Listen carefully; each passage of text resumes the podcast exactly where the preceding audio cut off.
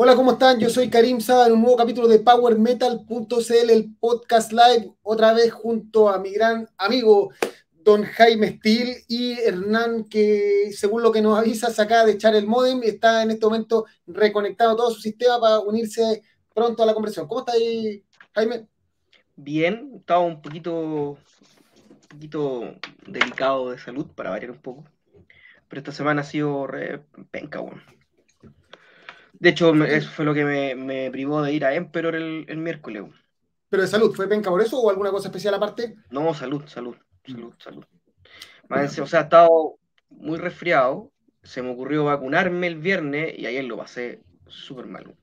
Pero te vacunaste, eso es lo más importante. Recuerden Sí. que Power Metal es pro vacuna y de eso no hay ninguna duda. Power Metal te dice, vacúnate. Vacúnate. Aquí no, no andamos con, no tenemos ninguna duda de eso. Oye, eh, vamos con, empecemos Así primero, que- así siempre. Yo estoy tomando Lefe, Oh, qué La rica, negra. qué rica. la, no sé cómo se pronuncia, nuestro traductor oficial todavía no se mete para que nos diga cómo se pronuncia Lefe y una así. Pero eso, eso no es inglés, sí, pues eso es como pero él es políglota. alemán. Hernán es políglota. Yo ¿Qué estoy tomando, lo- yo estoy tomando te- tecito. Me había comprado para especialmente hoy día una una Trooper, porque vamos a hablar, vamos a hablar un poquito del show de Maiden en Croacia, el Vamos a inicio hablar del del- show de Maiden, mira, no sabía, sí, Sí. la sabía. De hecho, Sí, estaba sabía. preparado. ya hice una, Sí. hice una, una diapositiva extra a última hora de agregar. Sí. Oye, Eh, esperamos, deja, entonces me, más ratito veo que me tomo porque ando con una faringolaringitis, entonces prefiero tomarme un, un tecito antes de tiene la garganta tomada, en, en buen, en buen con la chileno, garganta tomadita. Oye, mira, vamos hablando gente mientras Hernán logra arreglar el tema de su modem. Eh, don Víctor Vega, hola a todos. Eh, Rea Scott de siempre, buena cabros, ¿qué tal? Marcos Sepúlveda, hola amigos, ¿cómo están? Que ahí no, Marco, de hecho, aquí al tiro nos dice que nos agradece eh, a todos por, el, por la entrada, o sea, no la entrada para Emperor. Y ahí nos mandó la foto, así que tranquilo que un rato más te vamos a estar preguntando qué te pareció, porque no pudimos ir. Sí, Eh, después, eh, a, bueno, a Rea Scott le, le gustó la polera. Parece que se le agotaron, entiendo, a los, a los sí. Carlos de Heiligen, Adolfo Salinas, que la cuarta vacuna pega feo. Yo creo que todas las vacunas, eh, la del COVID es bastante fuerte en todas sus versiones, algunas menos más, pero en general, eh, como que en algún, a todos les duele el brazo, te sentís más o menos el día siguiente. Es como bastante. Yo la verdad que no lo había, no había pasado mal. De hecho, en la tercera dosis que decían que pegaba fuerte, yo fui ensayada, no tuve ningún problema. Pero esta weá me pegó, me pegó pesado. Me puse la moderna y me pegó fuerte. Me sent- tuve, tuve con COVID eh, la noche el viernes, así me sentía como el hoyo. Ahí está Y, Hernán. hoy, y todavía me duele un poco el brazo. ¿Cómo está Hernán? Estamos hablando a la gente. ¿Cómo está equipo? Explotó la cerveza, se, se- se emocionó con la entrada de Hernán. Lo que pasa con que esa, esa- esa- esa cerveza tiene mucho. donde- mientras más graduación alcohólica tienen, más gas tienen. po. De hecho, necesitas, esa, esa cerveza te la serví en un vaso y te termináis sirviendo pura. pura. eh, espuma. ¿Qué cerveza era? No caché, weón. Una lefe, de que estaba esperando a ti para, que, para cómo se pronunciaba, si la weá es, es holandesa. po. Ya, arreglamos No, la emoción de la belga, entrada belga, belga, belga. Venga. Ya, eh, más gente. Valentina Figueroa, que creo que es la prim- la primera vez que la saludamos. Bienvenida No, a nuestro programa. Cristian Chacana, un clásico. Mapache Broden. Adolfo Salina dice la cuarta media feo. Her- Herrera está con Calafate. Paula Valdés. Saludos, Paula. Eh, y Adolfo Salina dice: solamente diré que no puedo ir nada esta semana porque tiene un turno de tarde. Oh, qué. Y Renzo, saludos Renzo, mira, ahí estamos. ¿Viste? Te dije que le íbamos a tener puesta la de Heiligen. Saludos a mi compadre Renzo. Oye, la, la Paola debe estar triste hoy día, weón. El Oye, ¿cómo- Liverpool se quedó sin la Premier, weón. ¿Cómo estuvo eso allá? Por allá. ¿Tú estáis lejos del, del mundo en el ruido? Mm. Mira, yo solo estoy, yo- en este mundo soy solo yo y mi tesis y mi computadora, así que lo que pasa fuera de la puerta de mi casa no tengo idea, en serio. Bueno, por lo menos está en un lugar igual agradable, supongo. Oye, más gente, Diego Mira, nos saludan desde, nos saludan desde Córdoba, Argentina. Córdoba, Argentina, y Ángela Baroca, hace mucho que no se conectaba. Saludos, Ángel, otro de los clásicos de este programa. Ya vamos, vamos, vamos a carpeta para que no se aburra. Ya. Eh, nos pasamos al modo programa y vamos a partir eh, con el pelado. Ojo, para el que posteó en, en Instagram, este no es Tobias Sammet. Que alguien, parece que bien, alguien que no cacha mucho puso eh, el Tobias Sammet del pelado y pucha, no quise ni responderle porque creo que como falta de, de educación, pero buena onda. ¿Qué les pareció The Wicked Rule the Night de Avantasia, el estreno, el primer single, que de partida sorprende porque hace rato que no escuchábamos una canción tan power metal, de, así como de single de, de Avantasia? O sea, es sorprendente por dos razones. Primero, porque eh, eh, eh, esto fue casi tan sorprendente como cuando Maiden sacó Riding on the Wall, que dijo mañana hay algo a las 12 y sacó el single. Aquí también. Aquí fue, oye, mañana vamos a tocar un single en mi programa, escúchenlo. Oh, Fue como, oh. Y no, el tema es la raja, bueno. Yo le tengo fe a este disco. No tengo, bueno, yo soy súper super sametista en todas sus en todas sus versiones. Me gusta mucho Edguy, todo lo que ha hecho. Me gusta toda Fantasia, prácticamente todo lo que ha hecho. Así que le tengo fe. Es una muy buena, muy buena adquisición, Cheppers. Eh, extrañamente no había cantado nunca en, en, en Avantasia. Todavía estoy esperando a Hansi. Eh, ha sido raro eso porque no había estado.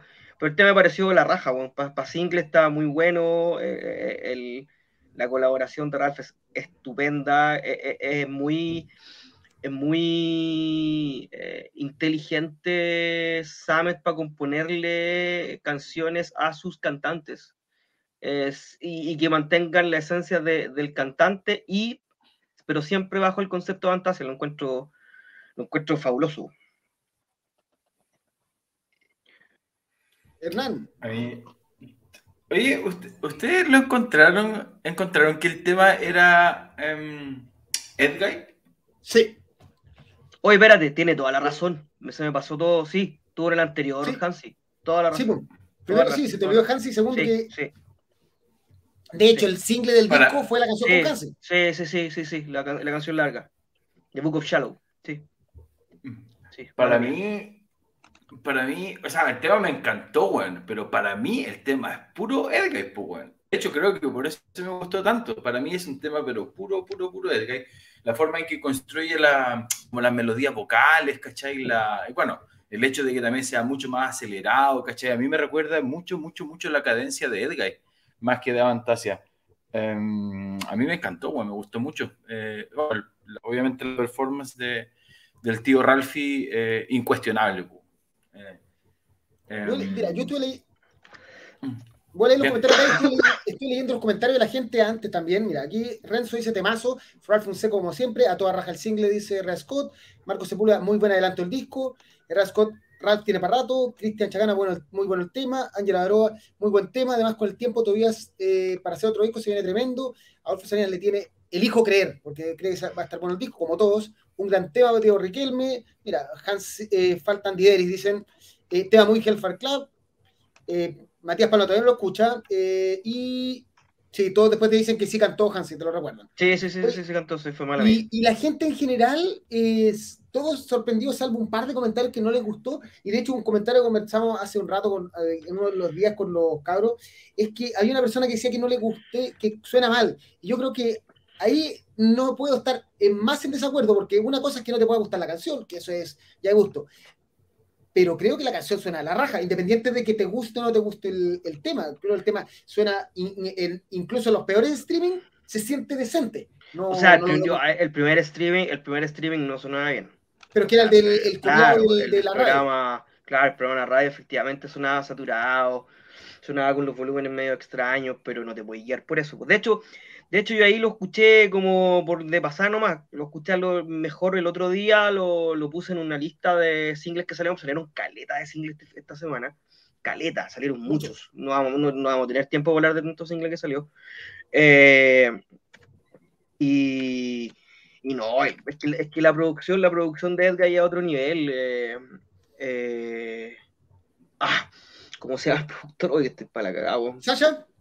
Eh, Sacha, eh, eh, puta, le produjo, y, bueno, vamos a estar hablando más ratito del, de este disco, el que para mí es el mejor disco del siglo XXI en cuanto a Power Metal, y debe ser una de las mejores producciones del siglo XXI. Y que de hecho ganó premio, me acuerdo que algún premio se llevó así como de mejor disco producción, no sé dónde, pero sí se ganó hartos premios ese disco. Se me había olvidado que íbamos a hablar de ese disco. En la parte de, en, nuestra sección mm, se nos cayó el carnet. Sí. Ahí vamos a ver qué teníamos. Ya, ya estuve calculando la edad, bueno, si pasa mucho tiempo. Pero mira, acá lo único que aportan en quién puede faltar, Adolfo Salinas, Bruce Dickinson y por aquí Andy Deris. Sí, ambos estuvieron, eh, ambos estuvieron con, con el tío, no. con el tío Lucasen. Ah, es que Lucasen tiene más acceso, no sé. Oye, mira, dice que le necesita licencia médica por, ah, urgente. ¿Dónde hay un médico? estoy, estoy delicadito, estoy delicadito. ¿Dónde hay un médico urgente? Sí, necesito un médico. Ah. ¿Habrá alguno, ¿habrá alguno por ahí? hoy, día no es, hoy día no es Jaime Sil, es como Jaime Copper, ¿cachai? Jaime Aluminum. Estoy como por ahí. Ya. Oye, no, este, este single es a toda raja, weón, pero porque, insisto, weón, a mí este, este tema es como es como Mysteria, creo que Renzo le decía algo del Hellfire Club. Eh, es pura estructura 2000 de Edgar One. Em, a mí lo que sí me pasó, lo que sí me pasó es que, o sea, no es que lo que me pasó, pero no, sé si cuando alguien dijo que no suena bien, no sé si se referirá a, a que... Em, no quedó a, que, que, Ralph no, no, no, suena bien con la canción no, no sé, de hecho, a, pesar de que la, a pesar de que la interpretación de Ralph es atómica, a mí igual se me hizo un poquito raro, como que estoy tan acostumbrado a escucharlo haciendo algo un poquito más heavy, que también me, como que me, el, sí, lo, noté, es la, primera vez que colabora con Toby, ¿verdad? Porque no, no recuerdo haber escuchado como el timbre, como, caché, como la voz de Ralph en este tipo de canción, digamos. Yo creo que lo más, lo más parecido que hubo fue Skills of Justice, de que cantaba Ripper Owens. Cantaba Ripper es un tema brutal. Sí. sí. Aquí, aquí el, sí, no, el Ripper Owens tiene un canto bastante más, más sentido y más desgarrado en ese, en ese. Es que ese tema es increíble. Aquí, como que Ralph está un poquito más comedio, a pesar de que se pega un grito imposible. Pero en fin, no, yo creo que es un muy buen adelanto, bueno. Y en vivo me acuerdo que lo hizo eh, Thomas Redke. Lo hizo el, sí, lo hizo el tío que se parece a Hawkeye. ¿Cómo se llama? Redke, sí, el, el, el, tío, el tío, Hawkeye. Sí, sí, sí. Tío Hawkeye. Pero, ahí, ahí, fue, ahí fue cuando todos pensamos que se podía juntar Heaven's Gate. Güey, harto, ¿cómo se llama la, la otra? Redkey, después fue Redkey, después fue otra banda. Hubo un harto intento y nunca funcionó. ¿Sasha, ¿Sasha tocaba en Heaven's Gate o no? Sí, pues. Y ahí, y ahí y tocaba también el tecladista, si no me equivoco. Había otro más, el bajista parece que era. Genike Russo. Genike Rizzo creo que también estuvo metido en algún en esa gira de Fantasia, creo, Huneke se llama. Esos flacos tienen un cover de Judas Priest muy, muy extraordinario. Creo que es de Aquí, aquí a nuestro amigo Red no le gustó la versión de Red que dice que se la echó. No, está equivocado. ¿Estamos hablando con Jaime Sig o Jaime Steele? No, Jaime, Jaime Steele dice que está completamente equivocado. Hasta Jaime, hasta Jaime Sig dice que está equivocado. ya. Pero en, verdad, para mí, creo que la gracia, primero, que esté Ralph fue una sorpresa. Segundo, que después de muchos años, un tema muy directo de. Eh, como single, algo que hace rato que. ¿Cuándo fue la última vez que tiró un single así? No tengo idea, no me acuerdo. No, siempre, siempre el single era el primer tema del disco, que era el tema que cantaba solo, o bien, o, cuando cantó, o, cuando tiró Book of Shallow, que, que, era un tema más largo, con, ah, más épico sí, más épico, que duraba 10, 10 minutos. Pero así como este tema... No, esta misteria, hace mucho tiempo que no pasaba así. Claro, y, claro que otro tema tírate para atrás con el tema que canta eh, el de Virgin David The Face, que salen, eh, oh, ¿cómo se llama? Eh, Final Sacrifices, como tirando para atrás como... No Final Sacrifice, que el, el otro tema así como, como heavy metal del, del, de la de, de, de Fantasia no tiene demasiados temas en, este, en esta clave. Así que muy bien. Vamos a ver por qué nos sorprende. Estamos, tenemos que esperar hasta septiembre, creo que el lanzamiento del disco. Creo. Porque todavía tampoco tiene, tiene una fecha clara. No, no, yo creo que no. Yo creo que no pasar más con... fecha clara. Ya. Ah.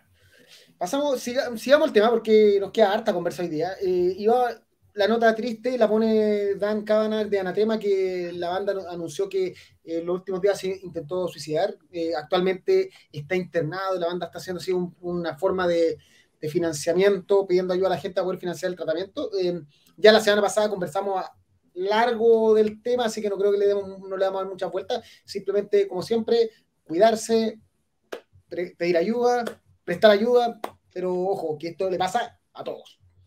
¿Algo que decir mi... Sí, lo que, lo que pasa, o sea, más que estar pidiendo plata, eh, cuando Anatema eh, decide romper como, como su, su, nombre, pasaron a llamarse Weather System.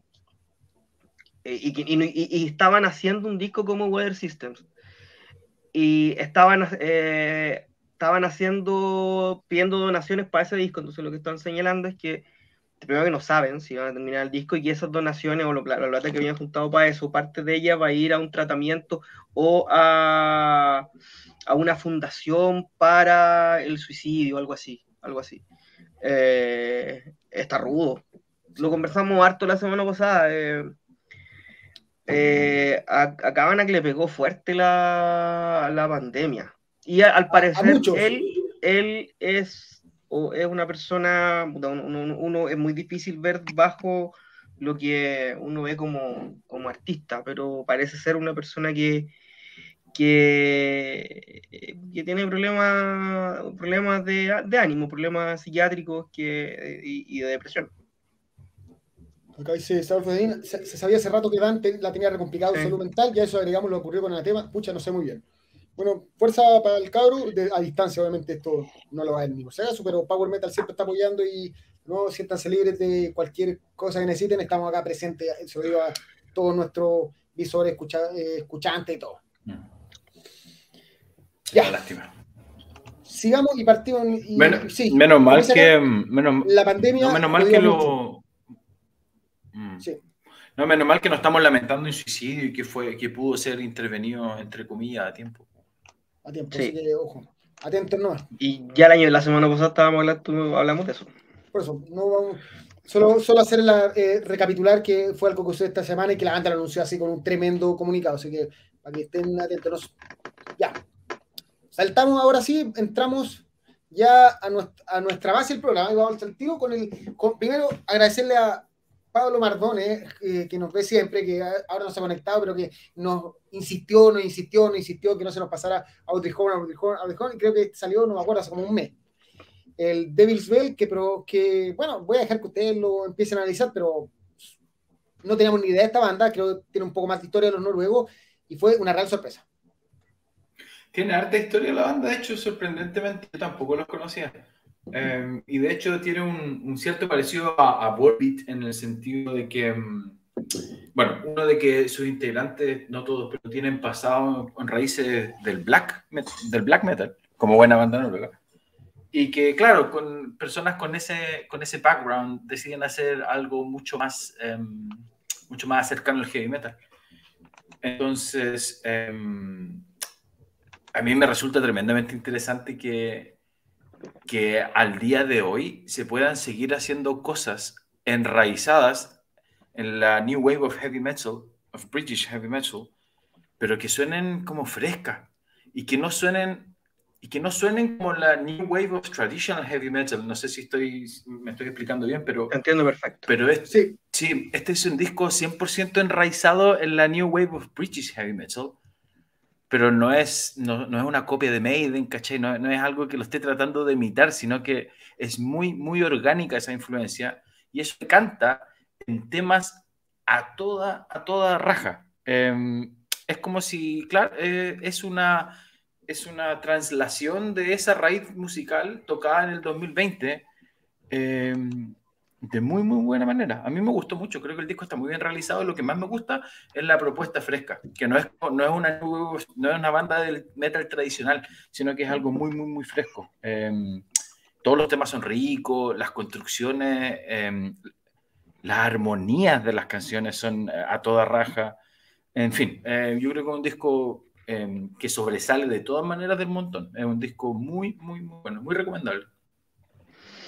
Sí, eh, sí, me, estoy súper de acuerdo con, lo que dice el eh, de hecho, cuando tuvimos, nosotros hacemos nuestra pauta, o vemos qué discos revisamos y qué discos no, qué discos dejamos afuera adentro, nos acordamos de este. Y de hecho, creo que ni siquiera lo, porque el, el, el Hernán muy Mateo hace una, no hace una lista, no hace un, el, no hace un, un setlist para pa qué, cosas que han salido, cosas que nos pueden interesar como, como, como programa. Y, pero este no, no, no lo habíamos puesto hasta que el, Karim dijo, oye, acuérdate que nos recomendaron este, y al tema uno yo dije, va, o sea, no, e, estaba muy bueno. Y, y claro, sí, efectivamente, esta es una banda que en, en, en sus inicios ha sido una cosa un poquito más alternativa. De hecho, nuestros tíos de Metalum dicen que con este disco lo aceptaron en Metalum. Y este es como el quinto disco. Eh, porque efectivamente este es un disco de heavy metal. Eh, su, disco se llama No hay banda. No hay, no hay banda. Sí, eh, eh, es un disco que, tal como dicen, todos armónicos, todos suenan en su punto. Eh, eh, inclusive el tema instrumental, que yo no soy muy fanático de los instrumentales, eh, me, me, evoca a esos instrumentales de Maiden de principios de los 80. De verdad, me, a mí, a mí me sonó mucho, mucho Iron Maiden, sobre todo en, la, en las armonías de la guitarra, en el trabajo de los solos, en el que no, no te quedabas solo en la, en, en la estructura clásica, estrofa, puente, coro, sino que salía ahí un poquito más de eso. De verdad, para mí fue un, fue un hallazgo esta banda, muy, muy, muy, muy, muy buena. Sí, yo, yo de hecho, el primer tema no me parece el mejor. Eh, de hecho, creo que un poquitito, ¿cómo decirlo? O sea, hay otros que me gustan mucho más. Y, y de hecho, el, el, tiene un dejo un poquitito más moderno. Alguien, no sé si alguien me comentó o por ahí lo leí o algo así, que lo que decís tú, Jaime, que al principio parece que era más alternativa, incluso sí. con algunos toques grunge o algo así. Grunge, algo, sí, que me costó, sí. algo, algo que me costó mucho escuchar, porque era, estaba tan enraizado en, en los estilos de metal que, que, nos gustan. Pero, pero eso sí, y de hecho cuando, cuando hice el paralelo con Volbeat no solamente lo hacía por el hecho de que tenían un poquito de historia del black metal, sino que también me parece que uno puede notar que hay un dejo, no sé si decirlo moderno o comercial, pero de nuevo, por supuesto, no es todo, no es, no es todo, no es todo tan tradicional, digamos. Pero lo bueno es que suena súper orgánico y súper rico. Creo que lo mejor, al final, la, para mí las armonías del disco son lo mejor y la, la, la construcción de las canciones eh, tienen la duración precisa, eh, las armonizaciones vocales están bien hechas. Eh, sí. Es muy fresco. A mí lo que más me gusta es que es una, una propuesta de heavy metal extremadamente fresco, extremadamente enraizada en ese movimiento que tanto nos gusta. Así que yo invito a todo el mundo a, a, que, le, a que, lo, que por favor lo escuchen y que le pongan atención. Es un disco que, que cuando le ponía atención, sobre todo del segundo tema para adelante, pues, es, es, un, es un puta, es la raja. Sí, a mí me de, recordó mucho Ozzy Osbourne de los años 80. El, el, ter, el tercer tema es muy Ozzy Osbourne. Sí, un tema así, totalmente, bueno, la forma puro, de los cantos. Es puro Ozzy. Mm. Sí. Y está cachando algo, algo, algo, que también, algo que también tiene el tema, el, el disco de Graham Bonnet, también, ya. que lo vamos a hablar más ratito, también tiene harto, tiene harto de Ozzy. Sí.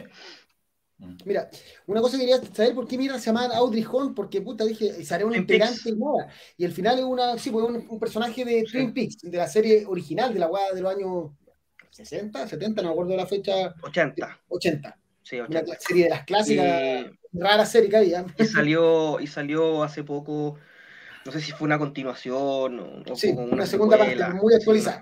Sí, sí, actualizada, pero lo pasa, creo que pasaba al mismo tiempo como con Dexter, que pasaba al mismo tiempo que pasó desde que terminó, eh, pasó lo del Pix original, creo. A todo esto, el guitarrista de Audrey Horn es el guitarrista de Enslaved y de Demonas, y el guitarrista, el bajista original, era el, también fue bajista de Gorgoroth, por eso, y de Abad. Por eso hablábamos que igual no, no, no, tienen raíz en el death metal, tienen raíz llanamente en el black metal. Lo, el inicio. Sí, por eso es que en el black, sí. Por eso te digo, o sea, eh, eh, aparte que son noruegos. Sí. Por eso te digo, en noruego, en Norwegian sí. Black reggaeton. Notas. El, me faltan las notas de Hernán, así que Hernán las va a va a dar en el público como, eso, como esos programas en que el, el, el cartelito. el, el, cartelito escondido es como la nota incógnita ah. la nota incógnita es la, es la de es la, sí, de, la, la gente le puso la gente le puso un 8 eh, Karim y yo le pusimos un 9 sí. Creo que esos discos que, yo voy a que ponerle... ahí está con su Estoy haciendo trampa, weón, porque todavía no, no me decido si tiene un 8 o un 9. Voy a leer los comentarios de gente y tú eh, ahí tenés el tiempo de decirte ya.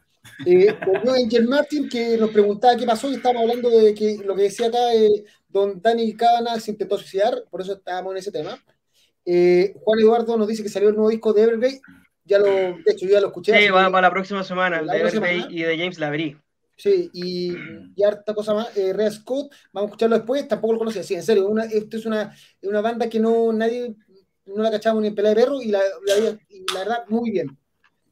Nota incógnita, qué wea aquí se baila Power Metal, sí, más rato. Más, rato, más, más rato arriba, arriba. No, lo que pasa es que nosotros hacemos esto antes, eh, lo de las notas, y se nos pasó y lo hicimos recién. Estaba jugando el colo, estamos preocupados. No, estaba jugando el colo. Hoy no me acuerden de esa por favor, ya.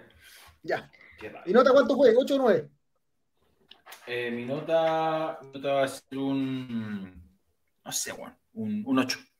Ya, listo, cerrado. 8, 8, 8 y medio fue el día. 8 y medio cierra. Sí, 8, Bien, 8, 8, 8, 8 ¿Cuánto vale el, el Power Metal? Punto. sí, pues yo soy, yo soy la Marcelito Osorio de, de la wea. Eh... Ya. Saltamos. ¿En qué vamos? ¿En qué vamos, tío? Seguimos, sí, vamos, estamos, seguimos con música y vamos ahí al intermedio, cada dos discos hay intermedio. Va, va, con sorpresa, ya. Ahora pasamos con el viejito, Don Graham Bonnet Band, eh, obviamente la, es Graham Bonnet y amigos, Day, Out in Nowhere. Eh, sorprendente que, este, que Don Graham esté viviendo y coleando y trabajando a este nivel. Eso lo, voy a partir con eso. 74 añitos, Don Graham. ¿Partís tú, Hernán? Ya que es bueno, de, tu, sector. Bueno, sí, sí. Eh, bueno, a mí me parece impresionante que, mm, que un cristiano de 74, tiene 74, yo sabía que era viejo, no cachaba que era tan viejo. Me parece impresionante que tenga la energía de, de seguir en esto y de cantar como canta. No sé si en postproducción hay algo ahí, ¿cachai? no sé. Sí, ¿cachai? No sé si hay un temida en la postproducción, pero, pero hay que se la doy, bueno, es más viejo que sentarse con el culo. Pero, puta, Graham Bonnet es un crack, power, es un crackísimo. Eh, se nota mucho la mano de Graham también en Alcatraz, ¿cachai? El último disco que, donde no está él se nota un poquitito del bajón a mí me gusta mucho lo ecléctico que tiene el disco. A mí, me, bueno, ustedes ya saben, a mí me gustan las weas tiradas de las mechas, ¿cachai? Entonces, un disco que, se, que, que tiene pasajes eh, muy heavy, pasajes obviamente más rockeros, tiene alguna, algunas cositas, no quiero decir jazz, pero sí tiene blues, puede ser. Tiene algunas cosas de estilo, eh, incluso un poquito de power algunas veces. Es un disco muy, muy, muy estimulante para escuchar. Eh, a mí me, me, gustó mucho, bueno. es, es distinto, es diferente. Eh, yo creo que es un disco que le podría recomendar a un seguidor de cualquier vertiente del metal, porque tiene un poquitito de, de hartas cosas. Y sí, yo, fue una tremenda sorpresa. Normalmente estos discos de guanes muy viejos, como que, como que son menos para Henry, ¿cachai? Pero no, Graham, Graham Bonnet yo creo que se, se, se, lleva los aplausos con este disco. A mí me gustó mucho, mucho, mucho. Bueno, yo me voy a negar a decirle Graham, le voy a seguir diciendo Graham. Eh, a mí me gustó harto el disco también. Eh, quizás lo único que me hace ruido, ahora, como decís, hay que entender, hay que ver de dónde, dónde tomáis la, la, entre comillas, crítica, porque eso yo voy a criticar a un weón con este, con este nivel de background que tiene y, y, y la historia que tiene detrás. Eh, pero se nota demasiado la mano en, en, postproducción. Ya se notaba en el, en el último disco que sacó con, con Alcatraz, que también es, muy, también es un muy buen disco, pero también tiene ese problema de que se nota mucho la postproducción, pero aquí se nota demasiado. Eh, y, y, y, eso como que me sacaba un poquito de onda, porque los temas son súper ricos, tal como decís tú, hay harto del hard rock, eh, eh hard rock del, del, de la mano de Rainbow, hay cositas que más modernas, hay cositas que me recuerdan a Ozzy, eh, pero, el, pero el que esté tan procesado, tan procesado vocalmente como que me echa a perder un poquito la interpretación, siendo un disco excelente, excelente desde, desde Imposter hasta Susi, o sea, es un disco muy bueno. Pero eso, eso como que me, como que me sacó un poquitito de onda. La verdad que por sí, lo que dijo Hernán es, yo lo que más sorprende es ver a este viejito eh, tocando música muy moderna sin ser moderna. Independiente de, los arreglos, podemos hablar de que eh, está procesado mucho la voz, sí, pero de todas formas creo que lo, más destacable es que eh, si esta weá eh, podría componerlo un buen de 20 años actualmente. En el fondo, no parece ser la composición típica de alguien así como antiguo que está componiendo ya en su última, está, reciclando su material, reciclando su material, mm. sino que se siente que es él. Dale. Como lo que hizo Steve Perry, que el, último disco de Steve Perry se nota, con todo el mm, cariño de Steve Perry, Steve Perry, perdóname, se nota que está hecho por un abuelito, tanto vocalmente como musicalmente. Claro, esta banda no está nostálgica para nada, ¿cachai? Está como lleno de energía. Es un disco muy bonito y, podía ser un símil con el, con el, ah, ¿cómo se llama? El vocalista de Styx, el ex vocalista de Styx. Ya me voy a mm. acordar. Eh, no, todavía me tengo, me tengo que acordar al tiro. Pero en el fondo, la idea es que es un disco que sabemos que es un viejito solo porque aparece un viejito en la portada y lo conocemos. Si esta banda se llamara de otra manera, no, tuviera, no supiéramos quiénes son los integrantes y no saliera un viejito, quizás estaríamos hablando, oye, ¿quién chucha son toguanes? Porque es muy, muy. A mí me gusta que. Actual. A mí me gusta Más allá que, de la producción, es la, la música. Sí. A mí me gusta que estas personas, después de tener carreras tan extensas, hagan las weas que se le cante el hoyo, weón. ¿Cachai? Que este weón se sacó del culo las weas que se, lo, que quería hacer temas como de una onda, temas de otra onda. Mm, y, y, hace que de alguna forma suene orgánico, aunque no sé si algunas personas sentirán que el disco no tira ni para acá ni para allá. A veces esa variedad se toma como un poquitito negativo. Eh, para mí no, para mí este disco suena súper súper orgánico, suena muy un disco que, sale, que le salió muy de la guata, yo creo. Y no sé quién no sé quién estará tocando con él, no sé quién es esta banda. tiene, harto, tiene harto, harto artistas invitados, está Jeff Pero instrumentalmente es muy, muy prolijo y muy virtuoso. Está Jeff Loomis, está Roy, sí. En el tema, el, el tema que viene, sí, se llama Brave New World está Doneiri, eh, esos son como... Bueno, me calza, me, calza porque el disco interpretativamente, desde el punto de vista instrumental, es perfecto e incluso virtuoso, ¿cachai? Tiene pasajes neoclásicos que están tocados de puta madre, ¿cachai? Eh, es un disco que instrumentalmente igual es una delicia. Yo creo que la mezcla, donde si, si conseguir la mezcla y le sacáis la pista a vos, queda quizás mejor. Pero no, bueno, a mí me gustó. Bien. Eh, nota, Jaime, mientras leo y después le voy a la gente. 7.6 eh, la gente, un 8 tú, un 8 yo y falta la nota incógnita de... Ahí está. Espérate, no lo veo, estoy mirando el... Un 8. un, infinito vertical. Hacia el promedio, leemos a la gente. Ver, tranquilo, tranquilo, que tengo una buena... Yo leo a la gente, tranquilo. Eh, Angel Martin. 7.9. Me voy a buscar ahora sí una, ahora me voy a buscar una chelita. Ya, Don Graham, eh, Red Scott, grande Don Graham, eh, Dan Hyatt, Graham Bonnet, su máster componente cantante con esa voz oscura, rascada y aguda, al menos en el estudio, aún se arriesga el, lata, el tata. Eh, Bonnet es un capo máximo, disco súper, tiene hartas cosas. El más capo. ¿Es el más capo? ¿Conoces el más capo? Eh, Marcos Sepúlveda, impresionante disco. Juan Núñez, estamos en Chile, así que es Graham, aguante el tío Graham. Renzo, lo más grande, Graham.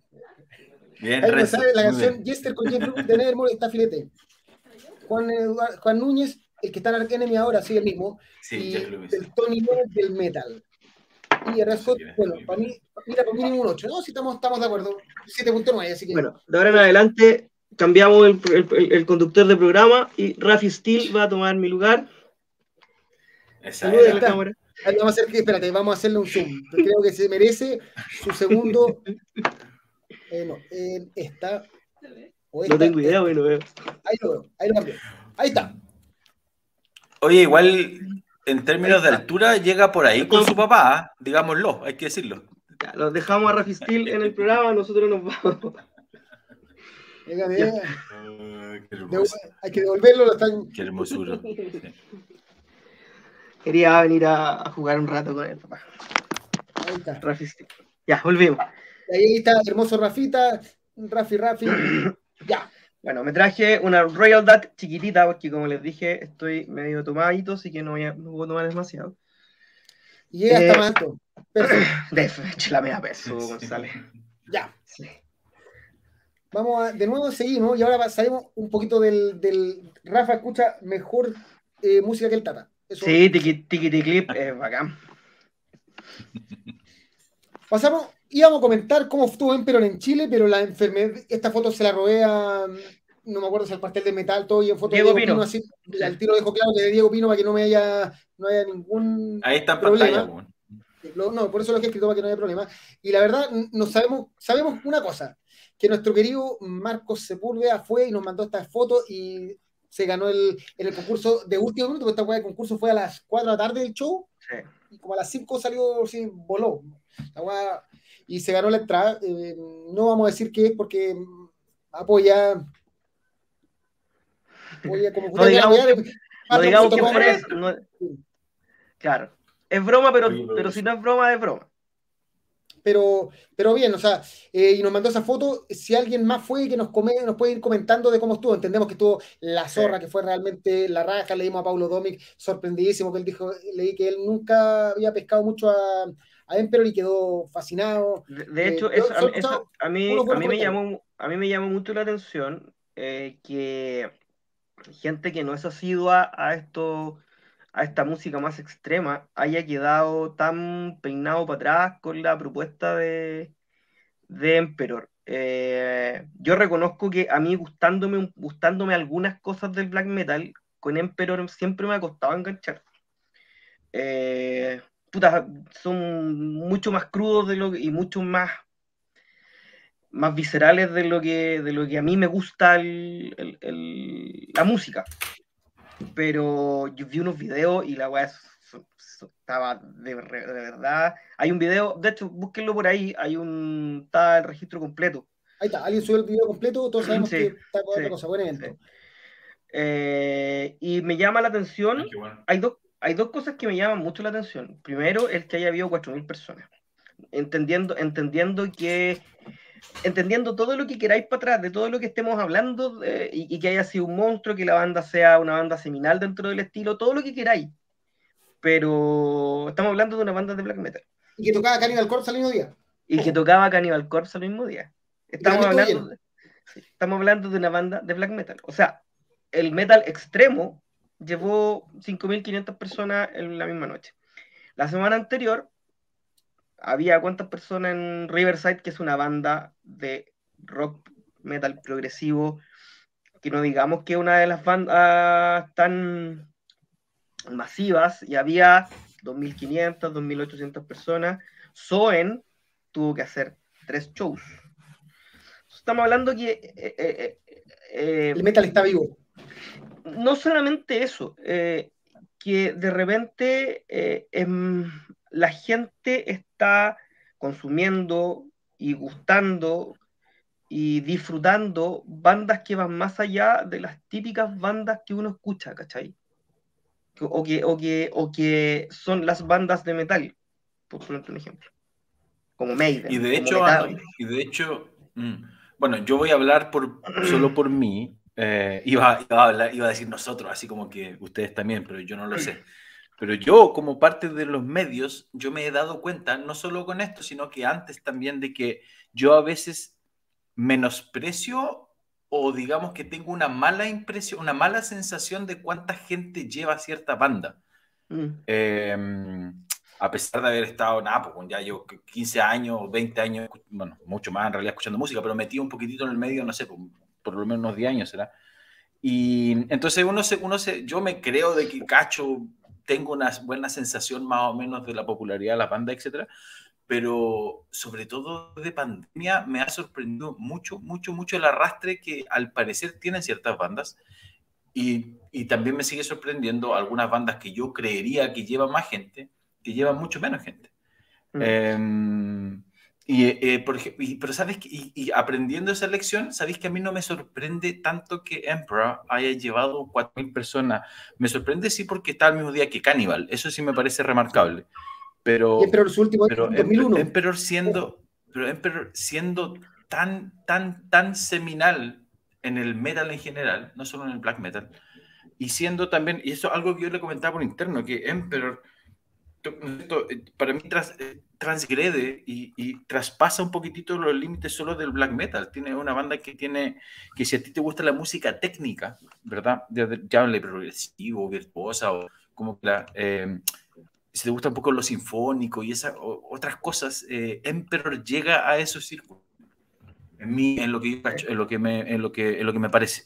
Entonces, a mí no me sorprende demasiado que siendo la leyenda que es y siendo tan, em, teniendo una propuesta tan rica, no me sorprende que haya llevado harta gente y tampoco me sorprende que a gente que no es black metalera le haya volado la cabeza porque yo creo que a cualquier persona que aprecie la buena música le, hubiera volado el, mate. Quiero, leer el comentario de nuestro ganador del concurso, Marcos Sepúlveda. Vilu, espectacular. Un poco desordenada la entrada por el tema de pase movilidad. Vilu, espectacular. No lo he escuchado antes. Emperor, muy buen sonido.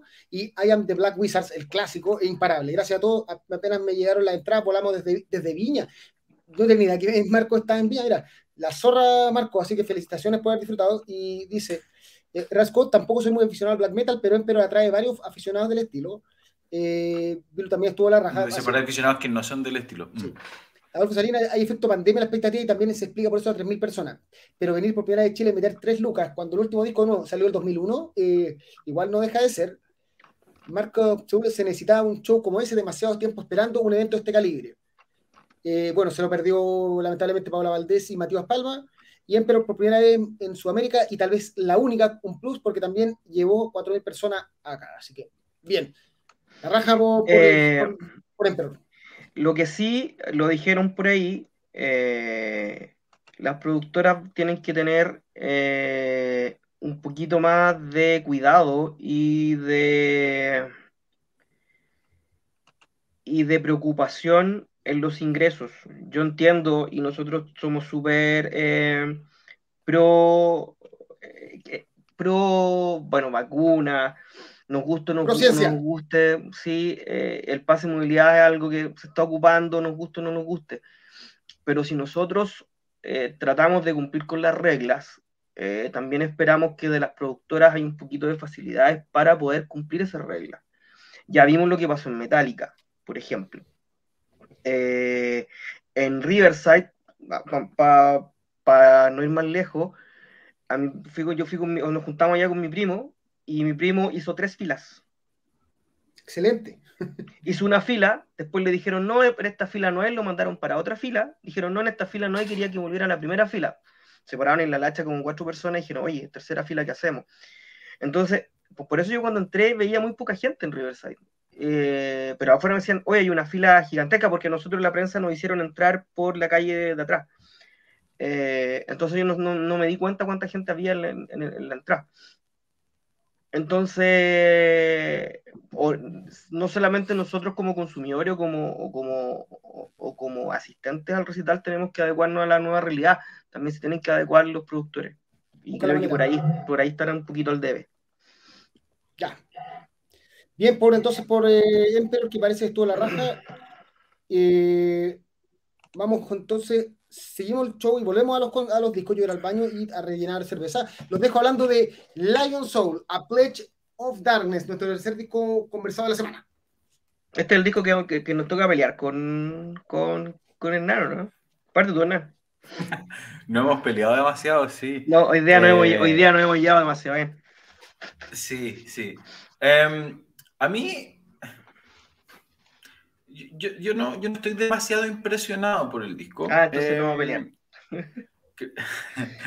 Creo que lo, conversamos que en, el momento de decidir qué puedo incluir, eh, a mí me pareció que era una buena idea incluirlo también porque me parece que dentro del power metal y dentro de, de las cosas más tradicionales del power metal, me parece que Lion Soul cultiva un estilo con un cierto que, vale la pena revisar, que me parece interesante, un sonido agresivo, em, rasposo, em, bien cuidado, sí, no, no, no, rústico, pero sí con, con, um, agresivo, por así decirlo. Em, me faltó memorabilidad, puede ser, en el sentido de que las canciones me costó que, de hecho no se me pegaron, me, me costó... Eh, Sí, me costó recordarlas, entonces no sé qué tan memorable puede ser en el largo plazo. Ahora bien, eh, ah, y esto está llevado porque la voz no me terminó de convencer, eh, no, no, no, me agradó demasiado. Em, entonces, por ahí como que, no quiero decir ripios, porque puede ser que no haya tenido ripios, pero a mí sí me pareció un, un pelito deficiente en ese sentido. Por lo demás, me parece muy recomendable para los fans del género, porque es un power metal con el que uno no se cruza todos los días.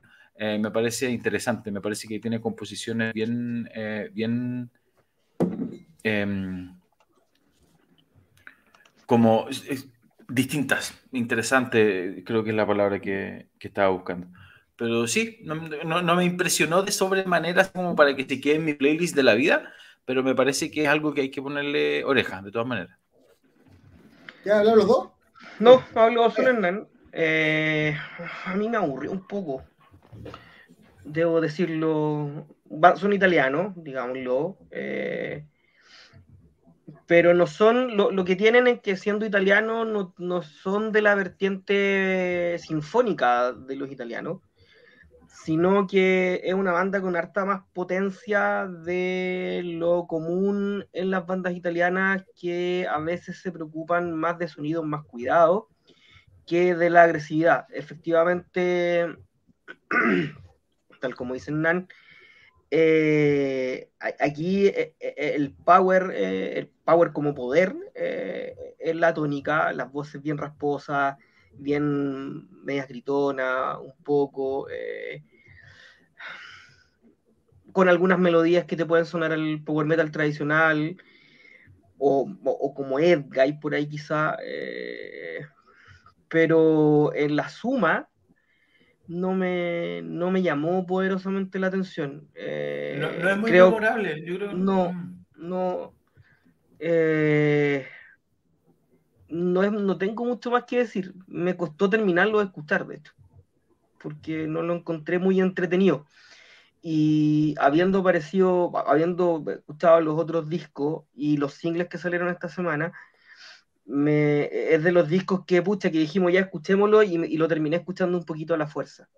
Eh, para, el que le, eh, eh, eh, para el que le gusta este power metal, que tampoco es canónico, no, no es tan, tampoco, tampoco es tan clásico, pero de este power metal más quizás tampoco del moderno del sabatón, sino que es del del que tiene, del que es bien rápido, con guitarras bien afiladas, con voces bien, bien... Más agresivo, digamos. Sí, bien agresiva, le puede llegar a gustar. A mí, la verdad, no me, no me llamó poderosamente la atención. Yo creo que lo, lo primero que va a destacar esta banda es que es italiano y no suena italiano. Eso sí hay que decirlo. Eh, porque mm, en, en, un mundo donde antes, alguna vez decíamos eh, otra banda italiana más, porque mm. todas se parecían y todas eran o Rhapsodies o bandas muy sinfónicas, encontrar una banda que es eh, metalera italiana que suena más alemana, por decirlo así, más Edgar y más todo, eh, igual es bueno. Ahora, la banda probablemente tiene una portada espectacular, yo creo que lo, mejor que tiene es la portada del disco a todas, ¿verdad? Sí, pero eh, le falta algo para que cuaje, probablemente arreglar más los ingredientes, mezclarlo de otra manera, porque el cantante no me convence, no es malo, es como Enio Carota, no es malo, tampoco bueno, es una weá intermedia. Ahora, el disco dentro de todo no es un mal disco, es un disco que dura lo justo, 47 minutos, no se hace largo, no, no es ninguna maravilla, claramente.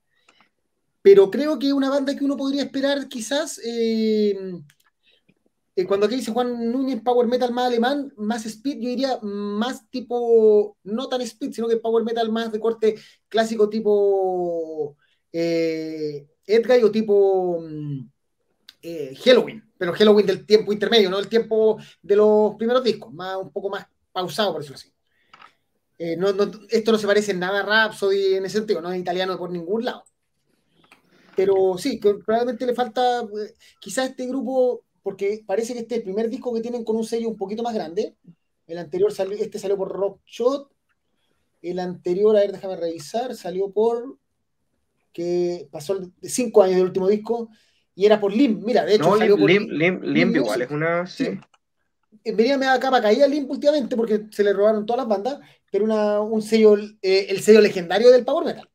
Y el primer disco era independiente. Entonces, probablemente es una banda que está todavía buscando su, su, camino para tener tres discos en tres sellos, o sea, uno independiente, otro en Lim hace cinco años y ahora uno en Rockshot. Es una banda que probablemente todavía está, está encontrando sus integrantes, quizás cambiar cuatro integrantes entre, entre disco y disco, pero es una banda que no va a llegar a lo mejor de esto, no va a estar en el, en el conteo de fin de año, claramente.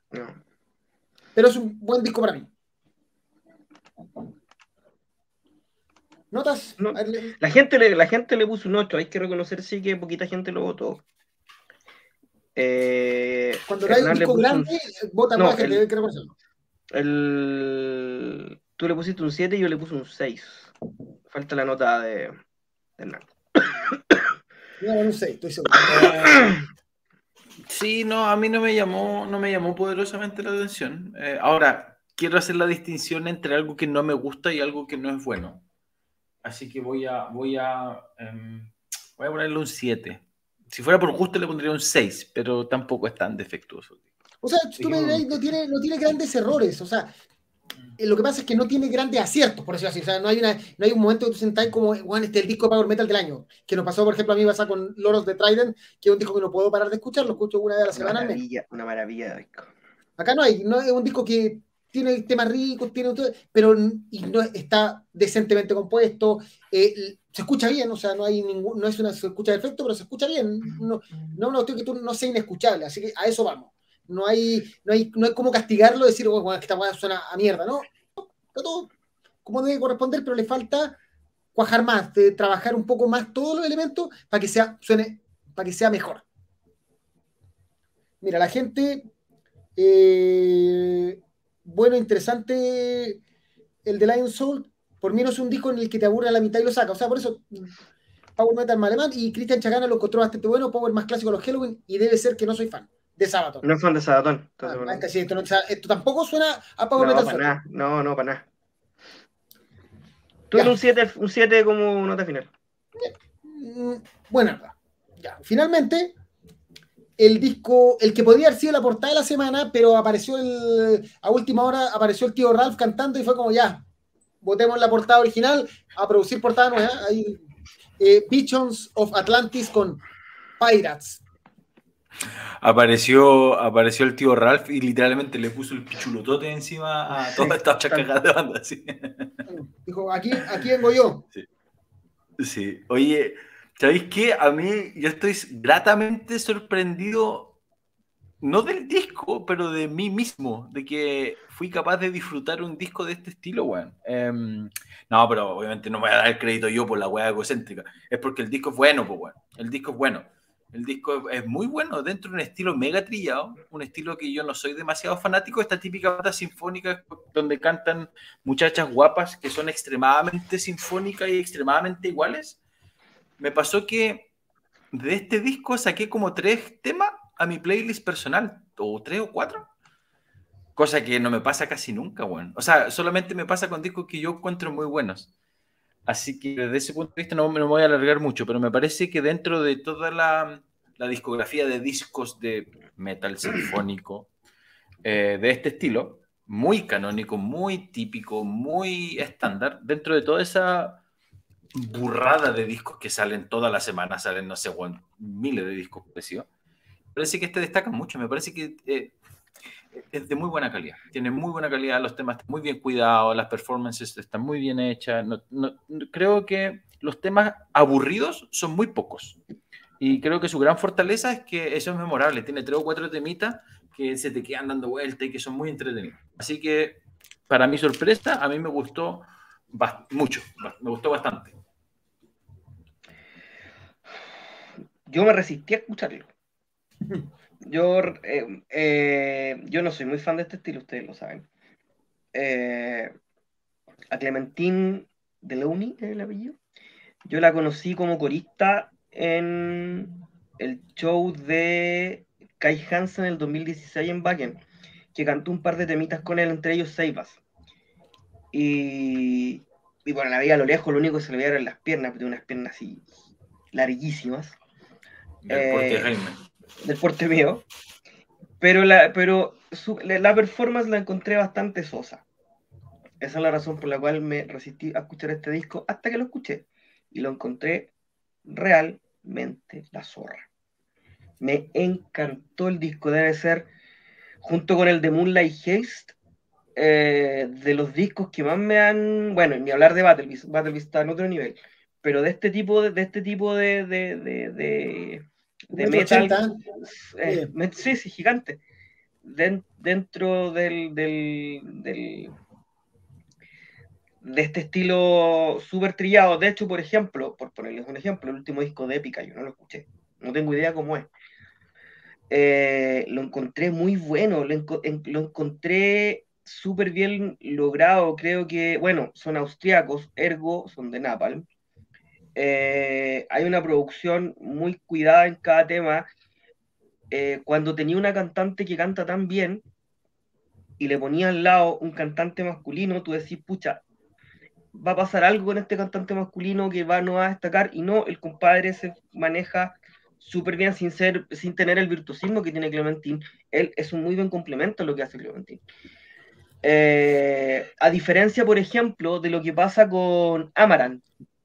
Eh, con Amaranth, eh, lo que me pasa es que Elise se come a todo el A, mí hay cosas de Amaranth que me gustan harto, pero siento que, siento que a mí me gusta esa, a mí, a mí me gusta el tecno bailable mezclado con guitarra eléctrica.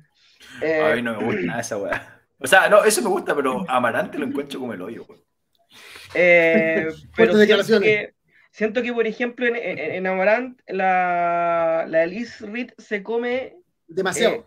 Eh, demasiado al resto de la banda. Aquí hay un complemento súper, súper, súper bien logrado. está súper bien amalgamado. Y, no le encontré desperdicio a ningún tema.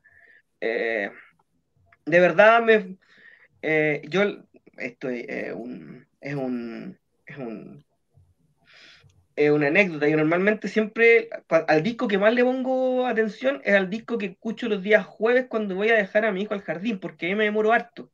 Porque son 30 minutos de día, 30 minutos de vuelta. Entonces, porque el día que tengo restricciones, entonces tengo que ir a pata. Y este disco lo escuché Y, y no, lo encontré. El de, el de, el de Persephone también lo escuché así.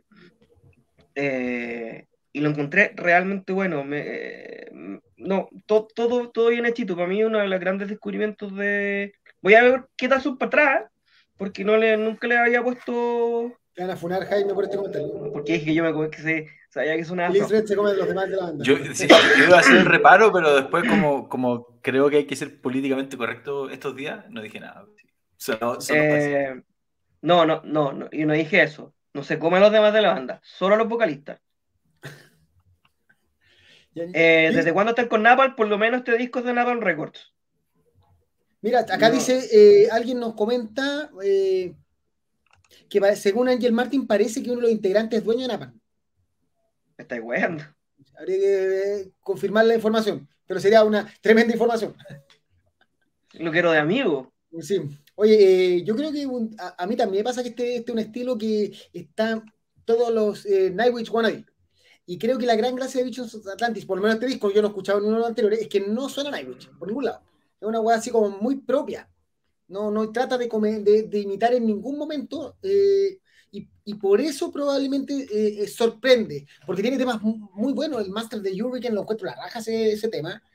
hay un tema que es como de Disney, es una weá que podría perfectamente salir en una película de Disney. y bien. El relojito es bueno, el tic-tic-tac. Sí, por eso. Ese tema es la raja. Aparte que no es un tema típico, está es un tema muy entretenido. Yo creo que la gracia de la banda es que encuentra algo entretenido, presenta algo, nuevo, algo no, no, tan, no tan repetido. Vamos a escuchar mil veces eh, grupos de bandas con una cantante que canta tipo soprano y un weón que hace lo cultural o acompaña. Hay, para aburrirse. Entonces, ser, tratar de ser diferente y a la vez eh, no sonar eh, demasiado eh, sin sentido, esa es la gracia, y ahí toma bien la tuta bichos o Atlantis, por lo menos en este disco. Yo creo que Big es un disco que hay que escuchar independiente si te gusta el estilo o no. Porque te sí. yo, yo, tengo una apreciación ligeramente distinta a la de Karim, en que a mí me suena que es un disco tremendamente estándar desde el punto de vista del sonido. Creo que hay hartas bandas que suenan así. Pero en lo que sí coincido con Karim es que la gracia que tiene, y lo dije, es que tiene temas ricos, tiene temas entretenidos y tiene temas que se te quedan, ¿cachai? Es, tiene, es, rico, o sea, entretenido, rico, lindo, como quieran decirle. Como que pega harto, tienen, tienen temas que pegan harto, ¿cachai? Eh, me imagino que a los Trulli Maluli le van a poner 5 segundos play al abuelo, van a botar la mierda, y está bien. Pero eh, sí, yo creo que tiene, tiene algunos temitas bien entretenidos, en verdad. Sí. Eh, ¿Las notas, tío? Sí. El mundo le puso un 6.8, cagado. Tú le pusiste un 8 y yo le puse un 9. Sí. Para mí es un 8. Mientras tú calculáis, gente, Pablo Mardone. Mira, Pablo Mardone entrega un disco bueno que pasará rápidamente el olvido, corta. Pero ojo, Pablo Mardone dijo que no lo iba a escuchar cuando comentó la primera vez que iba a escuchar. Así que el, el hecho que lo haya escuchado ya es un gran logro. Eh, Marco Sepúlveda, la edición Atlantis no se le puede pedir más de lo que son, pero concuerdo con Hernán que hay dos o tres temas rescatables. Alfonso Serias pasa. Eh, Gonzalo Llano nos manda a escuchar Spheric Universe Experience. Pero del bueno. Anótelo a alguien por ahí. Yo le, yo le, di, yo le di una pasada eh, hoy día, que se escuché como dos o tres temas y me llamó poderosísimamente la atención, así que lo voy a estar escuchando. Ya. Eh, concuerda con Hernán, Amarante es como la espinilla en la espalda que no puedes alcanzar, está ahí y puta que molesta. eh, Scott, eh, ¿desde cuándo está con Napal? Puta, si, es, si son los, si es, es, real lo que dice Angel Martin de que un integrante es dueño, él, probablemente desde que nacieron, desde que pensaron la banda. Eh, Chico, el pituto. Los dos desde, el, desde el Castaway del 2004. Ya. A todo esto yo, yo, tampoco he escuchado, no he escuchado nada de esta banda. ¿Serán buenos? Los, del público que nos digan si los primeros discos son buenos, pues, bueno, para pa, pa darle una oportunidad, porque me da. Paola como, Paola Valdés como la que más le pega a este estilo, si, si nos orienta sería, sería bueno. Mm. Ya. Mientras ya tenemos la nota final, ¿cuánto? 7.95. Bien, casi un 8. Ya. Y aquí está la sorpresa y esto anuncio en exclusiva de Power Metal y esto no está ni en la pauta porque lo guardé, lo guardé, lo guardé. Confirmado Ambush en Chile el 26 de noviembre. Eh, Power Metal va a ser media partner. Eh, estamos viendo ahí con, la, con los amigos de Mr. Wolf que nos, ayer nos dieron la en una reunión informal nos dieron la exclusiva que ya se confirmó la venida de la banda 26 de noviembre y que, y que están rezando que Iron Maiden no se le ocurra venir en esa fecha. Eh, esto va a ser un día sábado al, estilo Mr. Wolf para que entiendan, los, los shows son de eh, son, no son únicos, generalmente eh, Mr. World se caracteriza por eh, eventos de larga tirada, parten temprano, tipo 2, 3 de la tarde y son hasta las 11, 12 de la noche, donde presentan muchas bandas, pero generalmente tratan de armar un cartel que sea entretenido a ver. Estrenos de bandas, estrenos de discos chilenos, o sea, arman algo y ahí estoy conversando, está, suena bastante interesante, como con dos o tres bandas que nunca han tocado en vivo. Y además de eso, cierran con Ambush. Y aparte que generalmente tienen precios muy, muy, muy, muy asequibles. Apuestan a que la gente va a estar todo el día pasándolo bien, a cerveza, algún tipo de comida, eh, pero es una jornada metalera de, que dura varias horas. Así que eh, bien por el Mr. World que se la juega con Ambush, eh, entiendo que es su primer evento internacional. Así que vamos a estar, no, conversamos, vamos a estar apoyando en todo lo que queramos, estamos tratando incluso de negociar una entrevista como para tener una cosa, una cosa entretenida, ir, ir a, y ver si de repente nos sueltan algunas entradas para promocionar, para regalar, pero bien, así que para que lo sepan, Ambuch en Chile, 26 de noviembre. Y si no han escuchado Ambuch, hagan su minuto, den su minuto porque es una banda de eh, New Wave of Traditional Heavy Metal, como dicen, sueca, que suena a toda raja y tiene tres discos, y todos son muy buenos. Sí, es una muy buena, una muy buena, una muy buena decisión eh, haber traído a Ambush, One, porque, claro, es una de las bandas insignes para mí del New Wave of Traditional Heavy Metal. Em, no, o sea, me parece perfecta porque, bueno, es una de esas bandas que tienen, puta, una banda pichulotota, pues, bueno, así con hartos huevos, ¿cachai? Como muy, muy fácil de escuchar, muy entretenida. Em, no, no, no, parece ser que son las grandes divas, ¿cachai? No son como Enforcer ni mucho menos, pero siguen siendo una banda muy importante dentro del género, así que me parece que le dieron medio a medio con la, con la elección. De hecho, ya venían y se canceló la bandera. Esto ya está. Sí, mm. ya como tres años. Sí. Me, me, parece una muy buena elección. Así que, como dicen acá, aguante Ambuch, dice mm, Jaime González. Eh, Matías Palma, vamos de hocico Ambuch con Tomare, el tío Wolf la lleva. Otro para no perderse. Grande Ambush, una banda que va a ser, y eso agradece. La, la foto fue la que encontré, busqué una foto más actualizada, pero la última foto formal de la banda fue el año 2000, así que 2020. Así que me pareció que esta era más actual porque es de la gira actualmente. Y para Valdés se manda aplausito, así que por lo menos sepan que vamos a estar ahí cuando salga la entrada, anunciando todo eso para tratar de ayudar a, que este sea una fiesta del heavy power metal en Chile. Yo probablemente esa fecha, que es día sábado, para que lo sepan, voy a estar viajando directamente desde Arica para llegar al concierto, estar, carretear y al día siguiente largarme a la vida normal.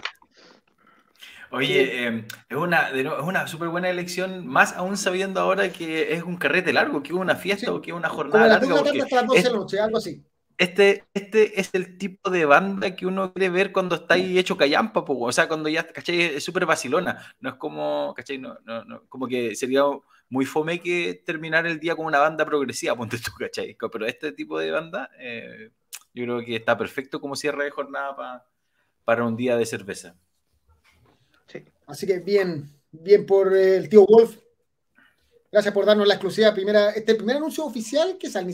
El cartel está en producción, todo eso, pero me dieron el permiso. Ya, tíralo nomás. Así que sí, esta es la primera. Saludos, tío Wolf.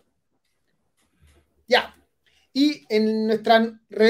vamos a empezar a revisitar esta, esta.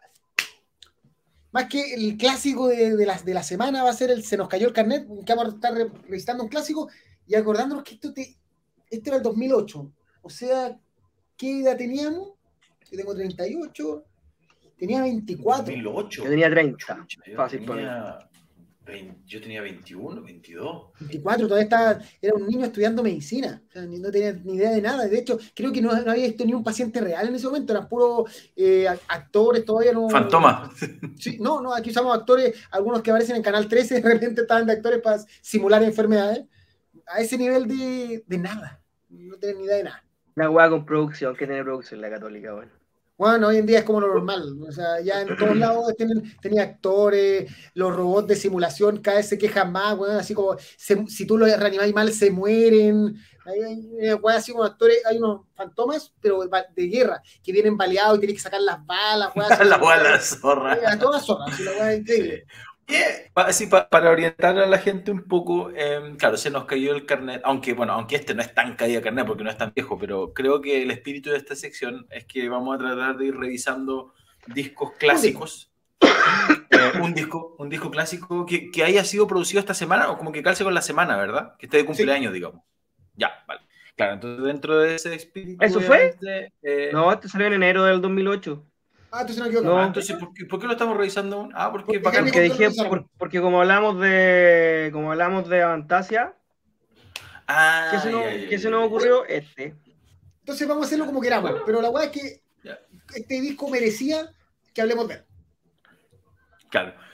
Eh, yo coincido con, con, Jaime. Eh, yo también, de hecho, yo siempre decía eso, que para mí era el mejor disco de la década y Jaime después también, caché que también para él también significaba un, un hito muy grande. para, para mí es el eh, mejor, disco, el mejor disco del siglo XXI. Así, no tengo lugar a dudas. Eh, es un disco, a mí me parece, pero extraordinariamente, o sea, no tengo ningún adjetivo para calificarlo. Para mí es, pero por paliza, el mejor trabajo de, de Avantasia, Avantasia, como lo digan. Em, me parece que es el disco con la mejor performance, performance vocal de Tobías, ni hablar de John Lande, o sea, los invitados, o sea, tiene Alice Cooper cantando, pues, bueno, uno de los mejores temas de la carrera de Alice Cooper está en este disco, ¿cachai? Eh, es, em, bueno, ni hablar de, la, de lo variopinto de, del disco, ¿cachai?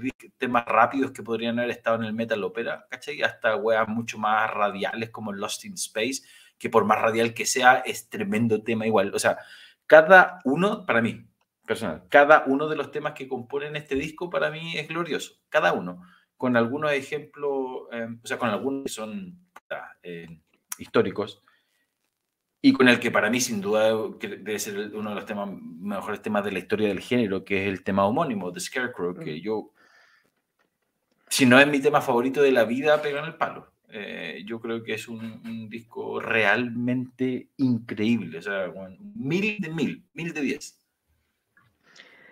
lo dije, el mejor tema, el mejor tema, el mejor disco de, del siglo XXI. No, tengo dudas de eso todavía. Con uno de los mejores. claro. con uno de los mejores temas del siglo XXI, como es The Scarecrow. Eh, es un disco perfecto que incluso el hecho de que tenga dos temas muy lentos no, no le resta absolutamente nada. Eh, es un disco vocalmente muy bueno, muy bueno, excepcional, compositivamente excepcional, eh, con una producción de lujo, con, con músicos de lujo, o sea, la batería la toca Eric Singer, eh, que es el gato de Kiss. Eh, aparece Miro también, a propósito del, del Miro que hablamos delante. Eh, que efectivamente David Caché que era teclado, tocó en algunos discos de, de Heaven's Gate, entre otras miles de cosas que hizo. Y, y yo creo que, claro, hubiese sido súper fácil para Tobías haber hecho un The Metal Opera 3, ¿cachai? Porque era... Pero hace un disco que es como, es como, es como lo que hizo eh, es como la transición de Blind Guardian con el Imaginations. ¿Cachai? Que pasan a, bajar un poco sin perder la intensidad. No, este disco es perfecto. Desde este, la hora este de dura. El cambio de este disco es un poquitito más radical que el ejemplo que tú, porque de hecho, desde que tú les pones play a este disco y te sale ese riff tremendamente moderno de Twisted Mind, viniendo de que de Seven Angels, creo que, ponte tú, si pensamos los temas en orden, ¿cachai? De lo, de lo que había hecho eh, Avantasia. Sí. Eh, no, no es Seven Angels. ¿Cuál es el tema que cerrar el, el sí, ¿o no? El metal. Bueno, no, lo mismo. Seven Angels es el que, el que abre el Metal Opera 2. El que abre, sí. Sí, en fin. Pero viniendo del Metal Opera 2, te encuentras con Twisted Mind, que de hecho es un tema que, que es sorpre o sea, te sorprende no sé si para bien o para mal, pero es un tema que se nota al tiro, al tiro que está ahí enfrente a una wea rara, ¿cachai? O algo que no se parece, que no se va a parecer mucho a los metal opera. Eh, y el tipo, claro, tiene las bolas de hacerlo. A algunos le gustará menos que a otros. Em, a mí me parece fascinante esa declaración de esa, esa, el desparpajo que tiene todavía de hacerlo así, de armar el disco así. Hubiera sido mucho más a la segura empezar con un single como, ¿cachai? Shelter in the Rain, ¿cachai? O algo así. Eh, pero no, insisto, para mí cada uno de los temas, con lo diferente que son entre sí, son extraordinarios todos. Carry Me Over, una de las baladas más ricas que hay, ¿cachai? Bueno, Toy Master, Scarecrow, um, qué sé yo. Um, a mí, a mí, para, mí Diego, Diego, Diego me dice que le parece una lástima que Promise Land, pero Promise Land sale en el que viene. No sale en este.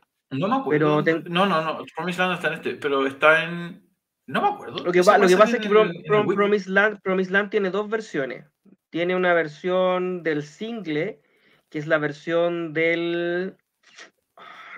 del Lost in Space. Del Lost in Space 1 y 2. Part 1 y part 2.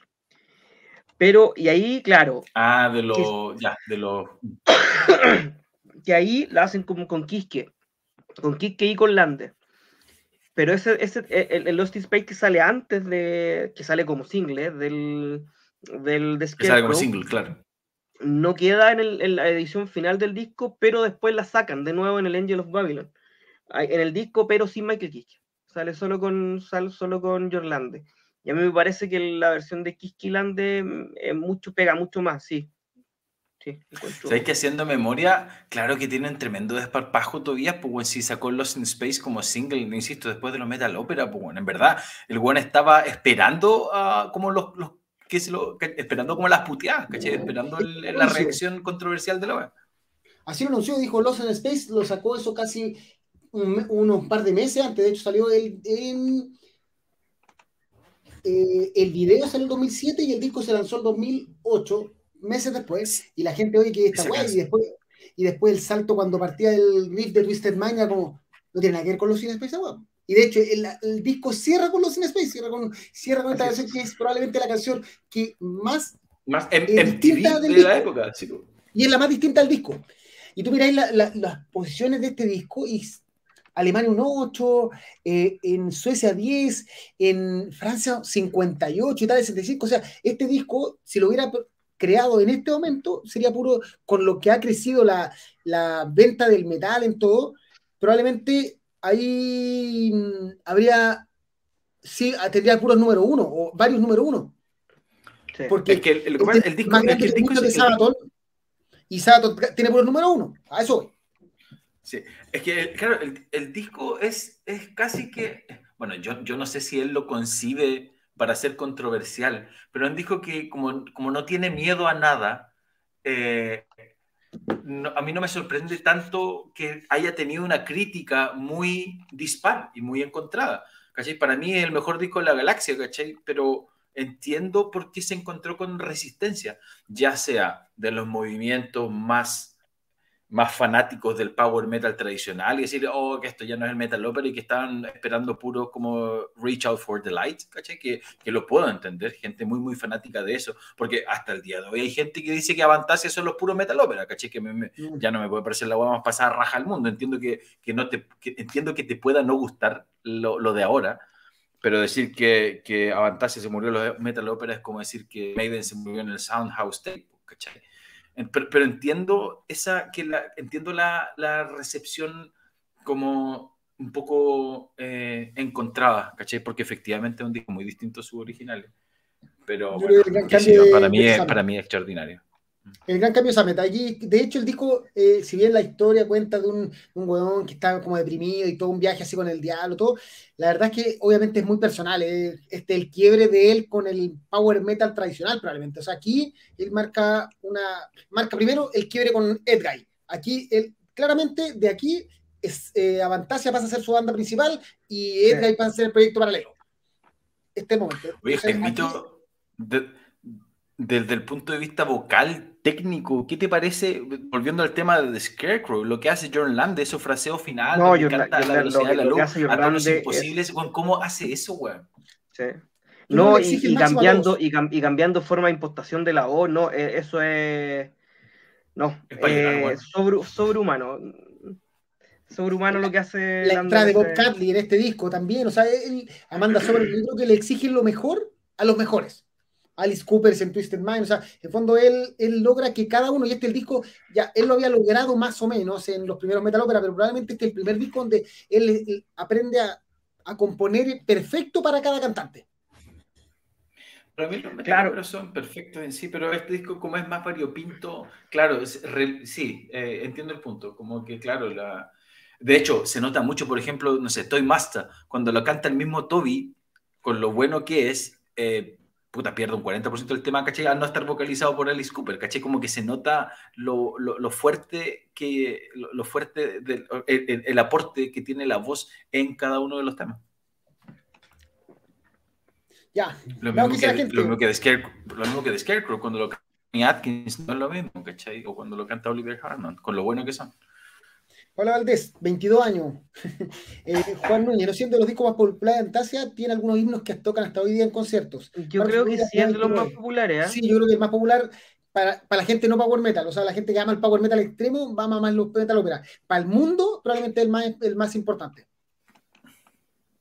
Eh, 29 años, saliendo de la U, el disco no me gustó a la primera y envejeció muy bien. Eh, Renzo Valormino, una absoluta maravilla del disco. John Land cerró la película, un deber en toda colección. Des creo, clasicón, que eh, aunque no haya salido antes del 2000, dice Real Scott.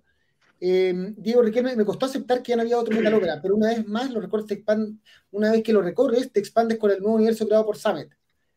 Mira, Alfredo nos dice que este año se cumplen 20 años del Century Child y de, Nightwitch y Comalis de la Cuna Coil. Eh, a ver, Ángel Martin, qué tremendo disco, la actuación e interpretación de cada uno de los personajes increíble.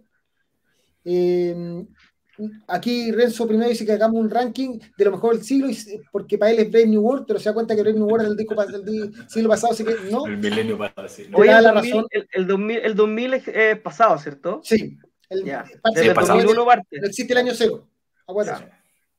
Todo y tres cocos son un discazo. Eh, los Metal Opera obviamente son los mejores, pero tirarle mierda al resto por los trabajos pasados, pasada raja.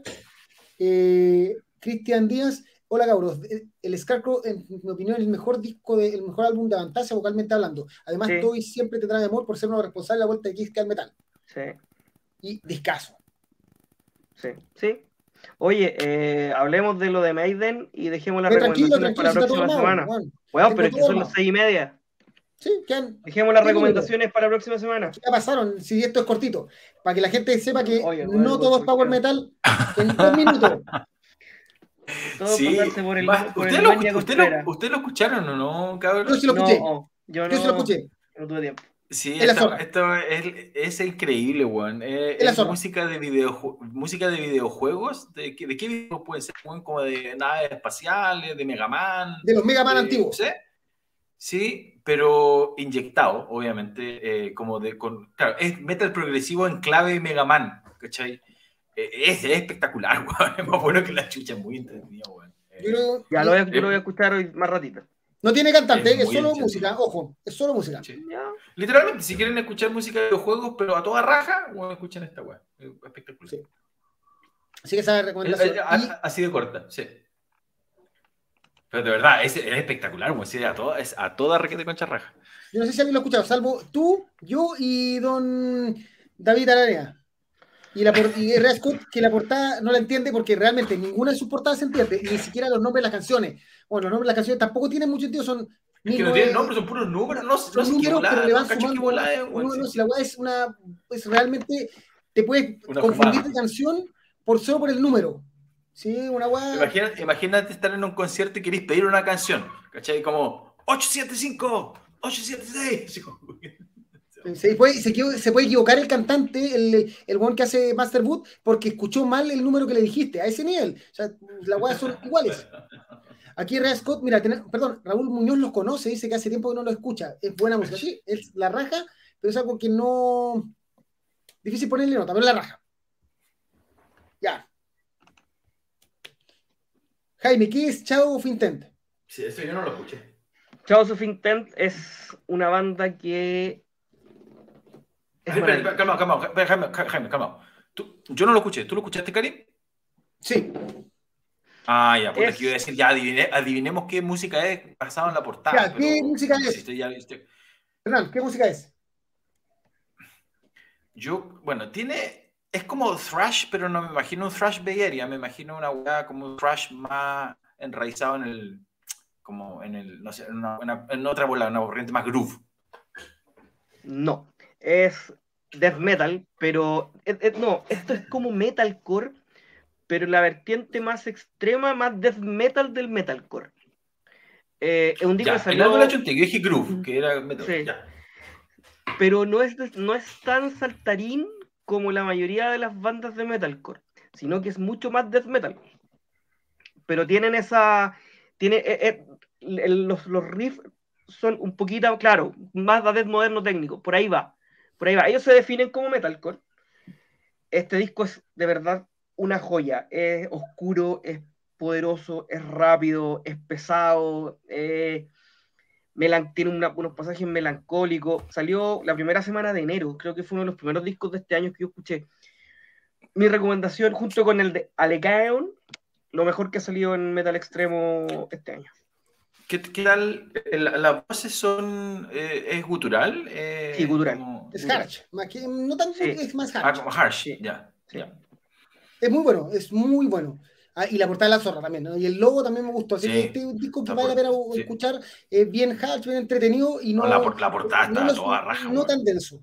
Totalmente distinto a Masterwood. Masterwood es música para escuchar, esto es para, para cabecear, así, no. Y es un disco largo. ¿Ah?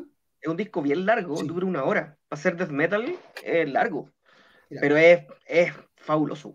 Mira, Raúl Muñoz le gustó esta sección, así que bien. Matías Palma es un death picado técnico. Raúl tira más a death moderno técnico, sí.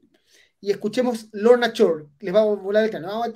Yo escuché, escuché, el single de Lorna Shore que sacó este, esta semana y, y es cuático. yo lo he escuchado, sí, lo, lo he escuchado para ser tan moderno, es como que, es como que te. Eh, eh, es como Mike Tyson de lo moderno.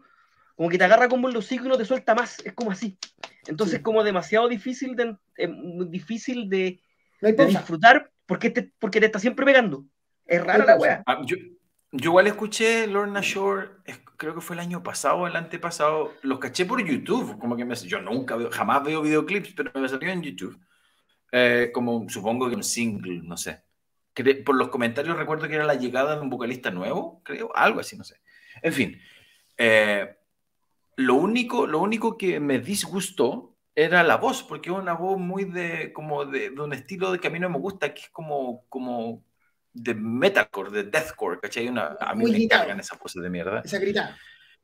Pero, claro, pero instrumentalmente, de hecho yo no podía creer, como que a mí me da la sensación de que tenía muchos triggers y muchas cosas porque tenía una brutalidad, una técnica y un, a la vez era muy sinfónico, era muy, muy, muy sinfónico. Entonces esa mezcla era brutalísima. Entonces, si yo a esa mezcla le, pusieras, le pudiera sacar la voz, creo que sería como mi weá favorita de la vida, ¿cachai? Pero sí, de verdad que era una weá carnaza cagarse.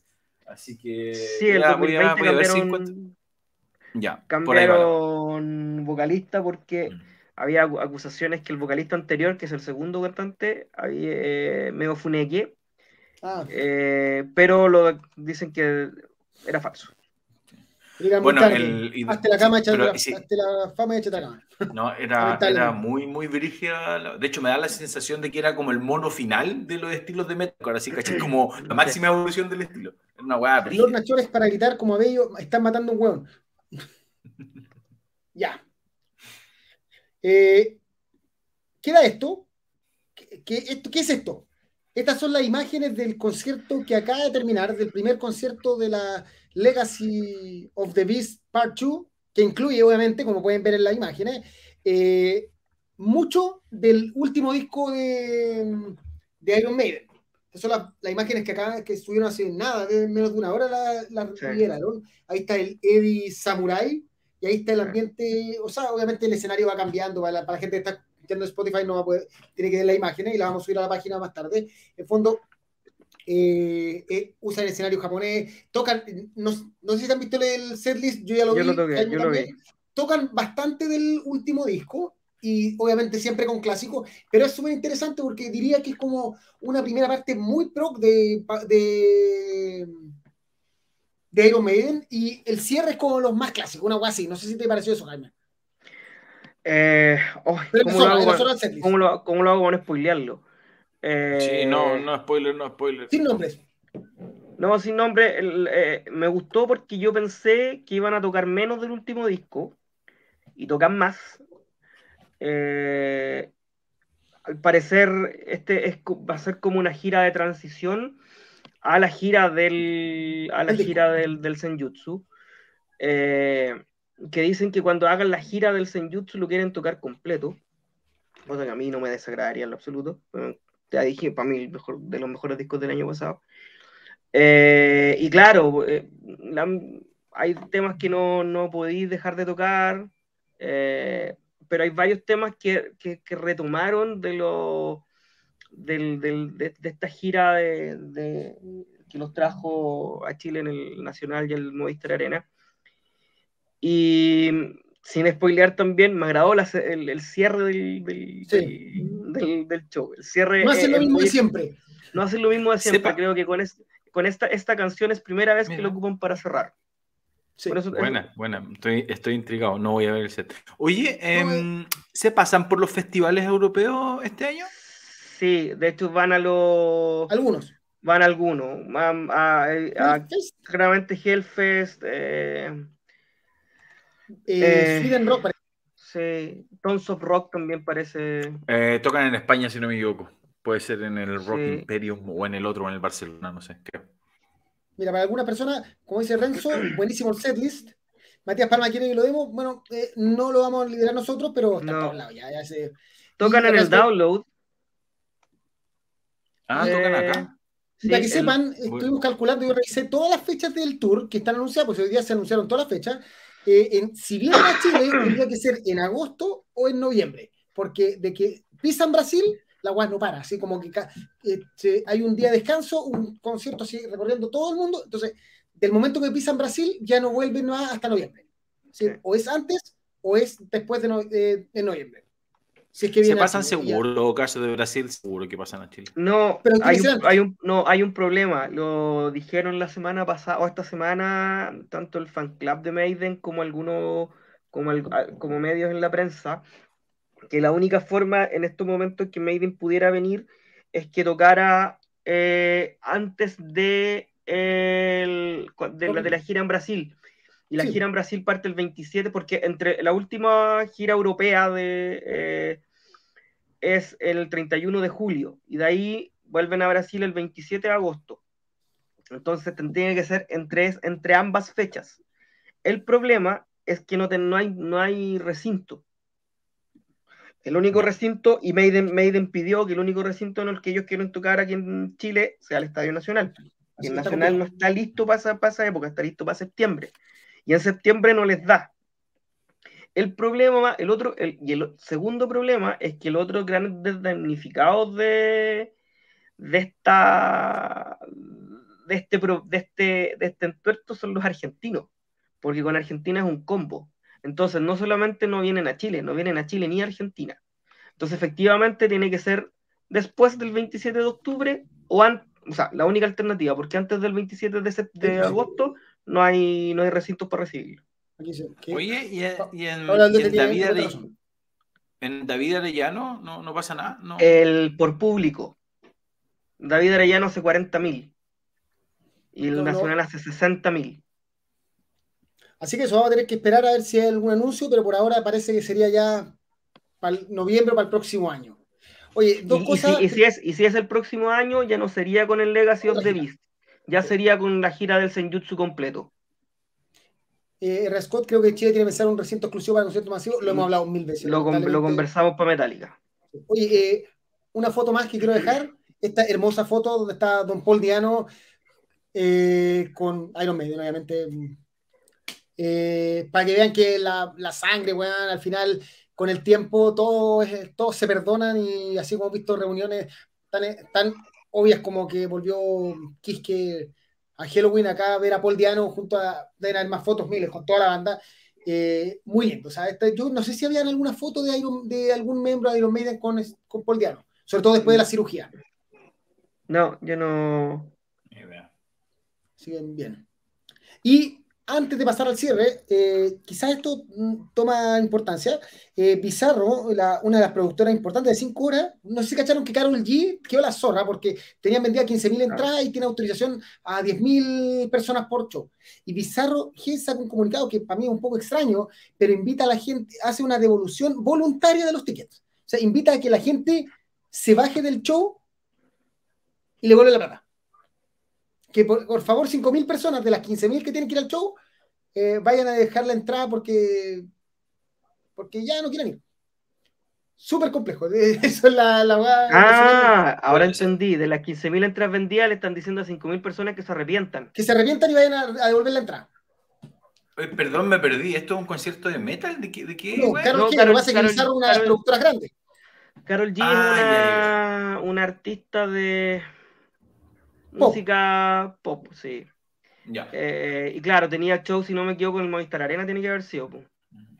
Pero igual. Oye, igual, oye, qué, qué ordinaria la de la productora. Puta, me condoría vendiendo 5.000 más, pueden devolver, por favor. Pues no, pero es una invitación realmente a, por favor, ir a devolverla. No, pero, pero, pero, a, ver, la, la, las productoras les importa una raja lo que pensemos nosotros. vamos no, yo Vamos a, mí a lo que, sé que le importa una raja, solo lo estoy comentando porque parece... A lo que pasó, yo sé que no le gusta, pero ya a nadie le gusta la verdad, lo que pasó con Daddy Yankee. Daddy Yankee pusieron una entrada para el 29 de septiembre. Último show de Daddy Yankee en Chile, último, último de lo último. Ya, ok, se vendió al tiro. Ya vamos a poner otra. El mismo día se, se acabaron las entradas, a las, partió la venta a las 10, a las 11 se habían acabado. A las 12 salieron las ventas de la siguiente entrada. Y a las 12, a las 12 salieron las ventas de la del segundo show. Y a las 1 se habían acabado y a las 2 salieron las ventas de la Y a las 2 salieron las ventas del tercer show. Y a las 4 y a las 3 se Oye, pues agua estaba más cocinada que, que la cena que, acaba de hacer mi señora. El problema es que la primera que vendieron, vendieron primero el último show, después vendieron el del día anterior y el último que vendieron fue el del primer día. Lo mismo hicieron, acá hicieron lo mismo con Halloween una vez este fue realmente claro, o sea, fue demasiado el sistema lo tenemos listo. Boom. Ya, aparte lo que pasó porque estaban, lo quisieron vender con, una de estas empresas, Clan Tempo, y fue un desastre. La weá se cayó. Al otro día había filas virtuales de un millón de personas, entonces Entendí un millón de chilenos quiere ver a Daddy Yankee, concha sí. De hecho, cuando el... Apaguemos la luz, me, voy a acostar, weón. De hecho, el otro, ¿cómo se llama este otro, este otro reggaetonero? El, el, otro que vendió el Nacional completo. ¿Wisin no, no, no, no, no, hace poquito. Que tenía dos millones de personas en el. En, el, en, la, en la fila virtual. ¿Cuántas eh, personas tenía la fila virtual? Dos, millones de personas. ¿Sabéis qué? Lo único que puedo pensar es que la gente es muy fanática y tenía tres computadores a la vez en la fila, weón, porque me resisto a creer que el 10% de mis compatriotas quieren ir a esa mierda, weón. Con todo respeto, no te yo, tengo, yo, yo, yo, bailé más reggaetón que la mierda en la U, pero, weón. Mira, reventas de alguien que están al millón de pesos. Eh, yo vi una, vi una, una profesora que tenía toda su sala de computación, todos los computadores.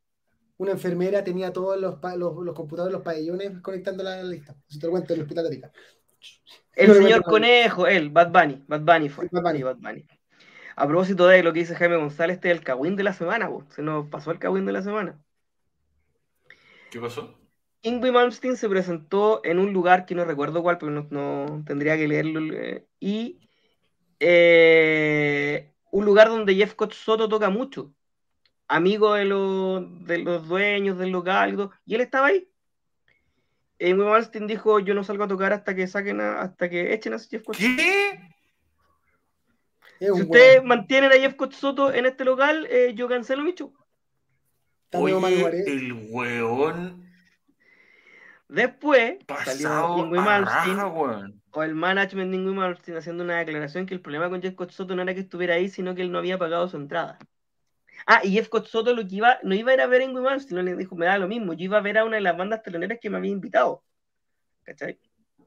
Eh, y después Ingui Malmsteen dijo, no, a mí no me interesa él, si él quiere hacerse famoso, si él necesita prensa, yo no necesito que, no, no lo necesito a él pero él quería entrar, él, entró al, local sin pagar su entrada. Entonces así se fueron. Oye, weón, qué, miserable, weón, weón, miserable. Tiene que cagar la cabeza el tío Ingui. Demasiado. Lo queremos, tío Ingui. Hizo gran música, pero. Ingui se murió en el facing de Animal González. Asúmelo. Basta, tío. Basta. Basta. Eh, Oye, qué, qué miserable, weón. Mejor que con esta foto, weón. Esta es una foto que me llena, yo creo que una gran foto. De hecho, la, el acierto con que la subió, creo que es la, la foto del metal, una de las fotos del año y, Y, y, Paul Diano estaba ensayando para unos shows. Cantó. No, no solo ensayó, cantó. Sí. Cantó en silla de ruedas, pero cantó. Sí. Pero no, no en el show de Maiden. Pues, no, no, pero cantó con su banda. Y, agrego, así como hablando de Maiden, hoy día Blaze anunció el nuevo disco de Wolfsbane. Vuelve Wolfsbane. ¿En serio? Los integrantes originales, sí. No, no alcancé porque estoy en Santiago weando, así que no alcancé a subir la noticia. Pero sí, anunciado el nuevo disco de Wolfbane con todos los integrantes originales de la banda. Oye, hablando de, Oye, hablando de noticiones, em, y, esto, y esto es un poco pregunta, pero em, ¿qué pasa con powermetal.cl? Oh, preguntémosle al tío. ¿Pasa algo o no pasa algo en la página? bueno, eh, en la página especialmente sale ya volvemos. No sé más. Yo solo Mira, lamentablemente un, un, problema de salud entre medio en el ya volvemos, pero ya volvemos, eso es lo único posible. Sí, sí, sí, estaba la idea, pero, pero el, íbamos bien y un problema de salud así como bajo. Pero el problema de salud real, o sea, no, no un resfrío. Sí, se nos quebró la mano. Sí, aquí está el, el set de Poldiano, tocaron ayer. 12 temas, 9 de Maiden, 2 de Battleson y un cover de Sex Pistols, Pistols de Pistols. Ya, y para la otra semana, que tengo abierto acá la, la, pauta, tenemos, bueno, ya nos dijeron Evergrey. Evergrey y Evergrey y Evergrey, sí, y después James Evergrey, y después no sé si algo más. no, también tenemos, si es que sale, o sea, si lo, ya salió, pero no está en, eh, disponible casi en un lado, el nuevo disco de A Sound, of Thunder, unos, unos gringos que también tocan Power Metal, que son la zorra, otra de las bandas importantes de Estados Unidos. Y fuera de eso. Ese disco, ese disco que comentaron hace un ratito, eh, con un nombre raro, que era una web Space Universe, no sé cuánto. Algo Ya, esa, yo, yo, por, yo por lo que escuché, como de los primeros dos temas, yo creo que los deberíamos estar revisando, pero insisto, fue, Symphonity, al principio. Symphonity también, Marco Polo. Sí, eso, eso lo deberíamos revisar. No, sé quién está cantando, pero ellos tienen un, tienen un disco bien bueno. Em, cuando en ese tiempo cantaba Herbie Langan. De hecho, en ese tiempo cantaban dos buenas. Cantaba Herbie Langans y. No me acuerdo, pero era otro buen conocido de la escena. En fin. Vamos a actualmente canta, para que sepas, miembros, está cantando Mayo Petranín, que será algún otro buen, y Constantin ah, no, no, lo cambiaron. Mira, uno es el cantante de banda tan conocida como Titanium. Ah, es de Sunrise, mira, esa ya es más conocida. Y el otro canta en Castaway. Cantó Olaf Hayer también. Sí. Ya, Olaf Hayer y Herbie Langas. Esos buenos tocaron en el disco anterior de Symphony. Escucha, está re bueno. Sí, ya. Ya, el King of Persia. Ya, esto fue. Ya, listo. Esto fue Pauleta.cl el podcast live, una hora cuarenta, suficiente. Que esté muy bien. Nos vemos la otra semana. Descansen. Chao. Nos vemos, nos vemos. Chao, chao, chao, gente. Cuídense. Chao,